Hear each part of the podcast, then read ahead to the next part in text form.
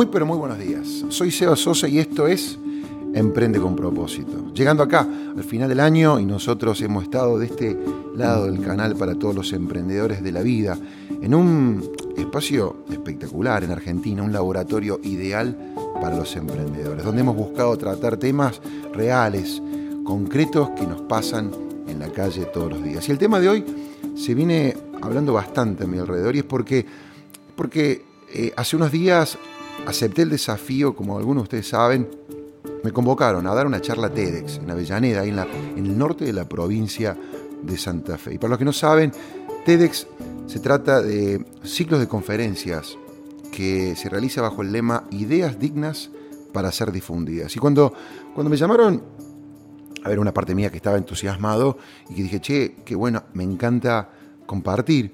Hasta que me empezaron a explicar, y decir, che, mira, el formato y sus restricciones, tenés 18 minutos. Yo dije, 18 minutos, Sebastián. Y después me dijeron que hay un círculo rojo y vos tenés que permanecer dentro de ese espacio. Y es un espacio bastante pequeño. Todo un desafío. Y tenés que elegir un tema que sea inspirador para los demás y que valga la pena ser difundido por las redes sociales. Y créanme que el proceso de elección no fue fácil. Estaba un tanto condicionado porque yo tenía que ser yo mismo y al mismo tiempo tenía que ser TEDx, si es que se entiende. Y cuando pensaba en qué concepto o en qué tema exponer, empecé a, repasar autores, referentes, gente que me ha inspirado a mí, que ha dejado una marca. Y luego se me venían a la cabeza viejas charlas que he dado en el pasado, quizás en convenciones o en lugares donde me han invitado, pero la verdad que nada de todo me terminaba de cerrar.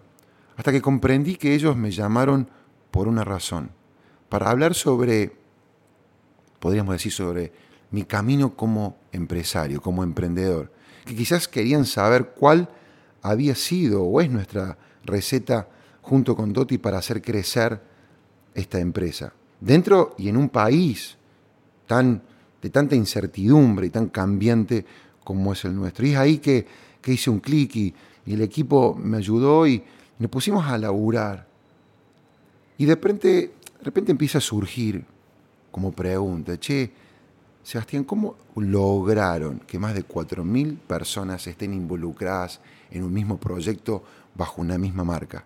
¿Cómo lograron ustedes sobrevivir estos 14 años? Algunos a veces te dicen éxito, ¿cómo lograron ser exitosos? Y yo a la palabra éxito le tengo mucho respeto, mucho cuidado. Y fue esta pregunta la que nos terminó disparando y dando creo que el título de la charla. Porque nuestra respuesta frente a esto fue, fue dar. Fue dar. Y vos dirás, Sebastián, pero ¿qué, tiene que ver dar con, esto que estás hablando? ¿Qué tiene que ver dar con construir una empresa? ¿A, qué dar te referís? ¿Hay otro dar? No, no es ese mismo. Dar, dar es ayudar, dar es servir, dar es agregar valor, dar es pensar en el otro. Y me fui dando cuenta que fue así que accidentalmente me convertí en empresario. Y me gustaría entonces compartir la charla TEDx, pero desde otro lugar, analizando cada punto, cada anécdota, para que puedas reflexionar y en este momento, cerrando un año y pensando quizás en lo que queremos hacer el año que viene y lo que nos deja este año que estamos cerrando, quizás algo de esto pueda inspirarte para profundizar en este tema que es el dar. Podcast número 18, Dar te lleva a lugares inesperados.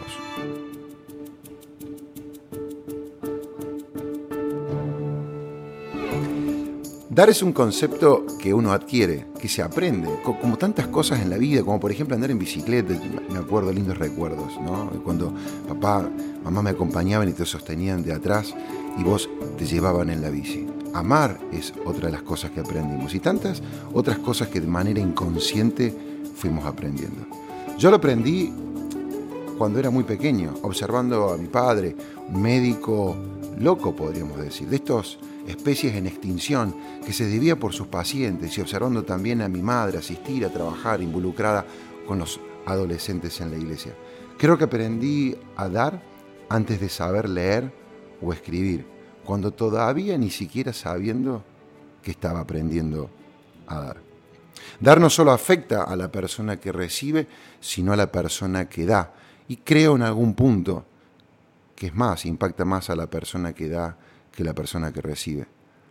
Para mí el primer recuerdo que tengo fue un día que íbamos al colegio, al cole, ¿no? Con mis hermanos en el auto y pasábamos por una plaza y, y atrás vimos a un señor. Después nos dimos cuenta que era el borracho Ramón, lo conocimos. Y nos quedamos pensando en él mientras que estábamos en clase y cuando salimos del colegio dijimos a mi viejo, che, pa, vamos a buscar, pasemos vuelta por la plaza. Y así fue que nos pusimos esta misión de encontrarlo a Ramón. Hasta que lo encontramos y recuerdo que lo llevamos a la cochera de casa, sí, a casa. Loco me parece hoy y lo, cuando pienso y recuerdo en esto que hicimos. Me acuerdo que lo tomamos a Ramón y lo afeitábamos y le dábamos de comer y lo llevamos a limpiarse. Ramón tenía olor, recuerdo y puedo creo que recordar, ¿no es cierto?, hasta el olor del vino y el olor en esa barba que él muchas veces acumulaba. Nosotros vimos la transformación de él y así fue como Ramón se convirtió en un huésped, podríamos decir, temporal de la Casa Sosa. Cuando Ramón no venía a casa, salíamos a buscarlo, a veces en el coche, a veces caminando o en bici, para saber por qué no había venido y asegurarnos de que él estaba bien. Y así Dar se transformó en un integrante más de la familia. Podríamos decir que Dar era un miembro más de la familia Sosa. ¿Cuántas veces accionamos sin pensar, casi sin estrategia, guiados por un instinto? Y seguramente que inconscientemente fui aprendiendo a dar, a ayudar y hacerlo con pasión. En mi caso, tanto que dar por el barrio y por las diferentes provincias. Un día, siendo adolescente, recuerdo, aparecimos en Bielorrusia, donde terminamos, fuimos a hacer tantas cosas y de golpe terminamos ayudando a niños afectados por la catástrofe de Chernóbil. Imagino que muchos de ustedes han visto la serie, hoy Chernóbil, ya la gran mayoría de nosotros lo sabemos gracias a esta serie. Entonces saben de lo que estamos hablando. Y a través del dar habíamos logrado motivar la ayuda de diferentes personas en, en pueblos, en barrios, en diferentes países, donde no eran solamente los Sosas dando, ayudando, sino que ahora teníamos una red. Construimos una red de ayuda y viajábamos por, por Europa y gente participaba, nos daba ropa, comida y volvíamos a repartirlo, ¿no es cierto?, en la ex Unión Soviética. Imagínense que era algo un tanto loco, ¿no? Acá los argentinos, por ahí es un país receptor muchas veces de ayuda, un país tercermundista, que estamos más acostumbrados a recibir gente que viene de afuera a darnos mano. Acá había un par de locos argentinos ayudando en la ex Unión Soviética. Y en medio de todo este mundo nuevo, yo como adolescente también tenía que estudiar, tenía que cumplir con ciertas obligaciones. Entonces, vos decís, che, ¿y dónde estudias? ¿Sabías el idioma? Y ahí es donde dar a veces también implica, podríamos decir, sacrificios, ceder, salir de tu zona de confort. La gran mayoría de niños, adolescentes, todos queremos ir a la escuela, pero no quizás tanto para estudiar, sino en el lugar donde haces amigos, donde salís al cole y viste y haces todas esas indiadas que hacíamos de chico. A mí, mi escuela era un poco distinto. A mí me tocó este, estudiar en casa los últimos años. La rectora era mamá. Y pasábamos muchas horas en casa estudiando encerrados en un pequeño departamento. Y no era del todo divertido. Empezamos poco a poco a entender el idioma, a ser amigos, y a medida que eso fue ocurriendo todo empezó a cambiar, empezó a tener mayor sentido. Y recuerdo por esa época las cartas que recibía de mis amigos de Córdoba, y llevaba mucho tiempo, y recuerdo que las cartas llegaban y habían salido quizás un mes antes, y yo las abría y las leíamos, y era en aquella época que no había Skype, no había WhatsApp, no había absolutamente nada, vos literalmente no sabías lo que estaba ocurriendo. Y leía estas cartas y mis amigos me contaban y me decían, che, este, Seba, estoy estudiando, estoy en la facultad, estoy laburando. Y los leía contentos, avanzando con sus vidas. En esa época recuerdo que me invade una suerte de sensación de duda, de planteos, y decía, che, ¿no será momento de yo empezar a pensar un poco en mí, de ir a la universidad para seguir dando y haciendo esto? Yo necesito también prepararme, capacitarme, estudiar, porque yo sabía que quería viajar. Quería viajar por el mundo, representar a mi país, quizás devolverle algo, pero para eso necesitaba también yo invertir en mí. ¿Recuerdan que yo les dije que dar impacta tanto el que da como que recibe? A eso también lo descubrí. Lo descubrí un día que apareció Darol. Darol era una persona que conocimos en estas clínicas que a veces teníamos, donde venían extranjeros y compartíamos con ellos y armábamos clínicas de asistencia. Darol fue una suerte de amigo, de estas personas que conoces y te haces amigo y parece que compartiste muchos años. Resulta que un día Darol me dice, che, Seba, quisiera sentarme a tener una conversación con tus padres. Y recuerdo perfectamente ese momento. Estábamos en Minsk, donde vivíamos, y él vino a casa, nos sentamos alrededor de nuestra pequeña, muy pequeña cocina y mesa que teníamos, y ahí Darol me mira y me dice, che, ¿podés traducir? Quiero decirle algo a tus viejos. Y cuando yo empiezo a traducir, digo, ¿estaré entendiendo bien lo que este muchacho está diciendo? Porque él dijo, Lalo, Edith, he visto el trabajo que están haciendo y me gustaría devolverle algo de lo tanto que ustedes han dado. Me gustaría invitar a este joven, a Sebastián, a estudiar a Estados Unidos y yo me voy a hacer cargo de todos los gastos de educación para que pueda formarse en la universidad que elija. Me acuerdo que sentado ahí con mis 19 años escuchaba a Darol y en algún punto no podía creer lo que estaba diciendo, porque tremenda oportunidad se me estaba abriendo. Y darme cuenta que ahora yo estaba recibiendo a raíz de todo aquello que mis padres habían dado. Así que llego a Estados Unidos y los comienzos no fueron fáciles. Eso yo, aún con mis 19 años, yo ya lo sabía porque yo había vivido adaptarme a otro país. La única diferencia entre Bielorrusia y ahora Estados Unidos era que estaba solo, sin mi familia. Y quizás esa parte sí, no la había pensado del todo. Pero yo tenía un sueño y tenía un deseo, sabía que quería volver a la Argentina, quería hacer algo, quería aportar mi pequeño granito de arena. Y con esa visión, con esa convicción y ese propósito bien puesto delante mío, me puse a estudiar.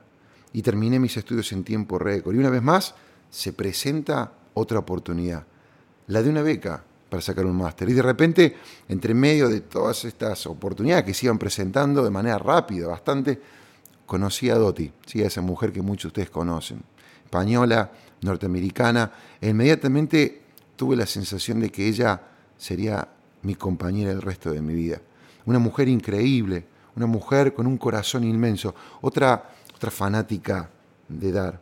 Y a poco tiempo de conocernos, con esta convicción que sentía, le dije, mira que, mira que yo voy a volver a la Argentina, mira que yo quiero, yo quiero hacer cosas, ¿no? Y quiero saber si vos te querés prender en este sueño. Y ella, por supuesto que, como cualquier persona normal, al comienzo me mira y me dice, este flaco está loco. Chapa se dice en Argentina, este flaco está loco. Y al poco tiempo se prendió en esa locura y éramos dos ahora que perseguíamos este sueño. Y cuando uno sigue su propósito y cuando uno piensa en dar, dar verdaderamente te llega a lugares inesperados. Mientras seguimos en la búsqueda del puente que nos lleve a Argentina, mientras que empezábamos a formar nuestro hogar, conozco a una amiga de mi mujer que me propone trabajar en bienes raíces, en una inmobiliaria. Y vos te estarás preguntando lo mismo que yo me pregunté en su momento cuando la conocí. Vos decís, ¿qué tiene que ver tu sueño con trabajar en una inmobiliaria? Pero en algún lado, en el fondo, yo dije, más sí, mientras tanto pruebo hasta que aparece esta conexión, hasta que venga el puente, hasta que venga la manera de volver a la Argentina. Y de repente ingreso al mundo, al sector privado, un, un espacio totalmente desconocido para mí. Con mis 26 años yo recibía, como por primera vez, un cheque. Y en mi labor me di cuenta que era otra oportunidad, otra oportunidad de dar como realtor, como agente inmobiliario, yo ahora podía ayudar. Pero esta vez, en vez de ser en clínicas, en escuelas o en iglesias, era ayudando a las familias a encontrar su hogar, su lugar ideal. Ahí podía dar, acompañando, escuchando. Se trata de estar en ese momento. Muchas veces es estresante, es un momento eh, difícil que atraviesan las familias y yo podía estar ahí, podía ayudarles a ellos a invertir bien todos los ahorros de su vida entera.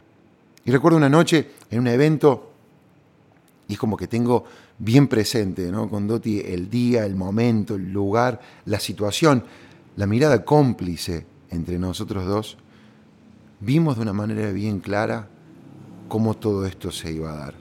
Yo no sé si alguna vez te pasó de vos ver y sentir que vos estás viendo lo que va a ocurrir. Es algo fuerte, es algo maravilloso, ¿no? Y nos miramos y dijimos, ¿qué piola estaría si pudiéramos llevar este mismo proyecto a la Argentina? Esta forma de dar, esta forma de trabajar, donde cientos o quizás miles de emprendedores puedan desenvolverse, trabajar, desarrollarse y podemos brindar un servicio este como el que nos está, el que estoy pudiendo brindar acá. Así que hicimos las valijas y, dimos el primer paso y logramos traer y mudarnos y traer este proyecto a la Argentina. Y ustedes saben que emprender ya por sí es difícil. Emprender en Argentina es como, nada, llevado a otra dimensión, ¿no? Nosotros vendimos todo, liquidamos lo que teníamos, lo que poseíamos, pero no alcanzó. Empezamos pronto a acumular deudas y la gente que le preguntábamos o le explicábamos lo que teníamos, no entendía lo que decíamos. Y durante cinco años trabajamos día y noche, solo parábamos para dormir, comer. Y recuerdo en ese momento de parar la pelota y sentarme a hacer un balance. Y en ese momento lo que sentí fue, no sé, ¿cómo podría decirlo? Frustración, bronca, duda. Tantas, la cabeza se me llenó de preguntas por todos lados y decís, ¿seré yo la persona para llevar este proyecto adelante? ¿Habré nacido para ser empresario? ¿A quién querés confundir, Sebastián? A veces pareciera ser la voz que viene, ¿no? ¿Fue, ¿Era para mí el sueño? Quizás me equivoqué, quizás escuché lo que iba para otro. Y decidí tomarme un tiempo y alejarme del proyecto. Y en ese mismo momento, mi hermano, mi hermano menor, Fede, me encuentra en un tumor. Y la operación que le hacen, eh, de repente el escenario se empieza a complicar, y se empieza a complicar, y sale cada operación y se complica y al poco días los vuelven a operar y el panorama cuando sale esa operación era aún un tanto más desalentador. Peor del que tenía cuando ingresó. Y lo que no sabíamos es que por delante teníamos cinco años, cinco años de, de estos de 30 cirugías. Y, pero lo que recuerdo de él y fue la, actitud, la cabeza, la, la entereza con lo que manejó esta situación durante cinco años. Cada vez que, cada que llegabas al hospital a, a verlo, a visitarlo, el mundo se detenía y la mirada estaba puesta en vos. Él te preguntaba cómo estabas. Recordaba la última conversación, recordaba quizás el tema que yo le había comentado, lo que a mí me había preocupado la última vez que conversamos. Y él estaba, por momentos, conectado a muchas máquinas, pero sin embargo, él se enfocaba en vos.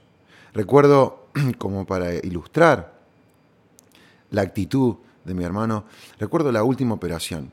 Estaba a punto de trasplantarle ocho órganos. Estaba listo para entrar al quirófano y por, por situaciones que escapan y que no quiero entrar en mayor detalle, yo era la única persona, el único familiar que estaba a su lado en esos minutos, en esos instantes. Y estaba todo listo, me llama y estaban por llevarlo y me hace seña, ¿viste? Y me dice, che, Seba, vení. Y me acerco a la camilla donde él estaba y me dice, y me dice, Seba, no te olvides de comprarle empanadas a las enfermeras. Y yo lo miro y digo, este flaco es de otro planeta. Y como que le digo, sí, sí, sí. Y él me mira y me dice, Seba, pero no te olvides. Y se lo llevaron.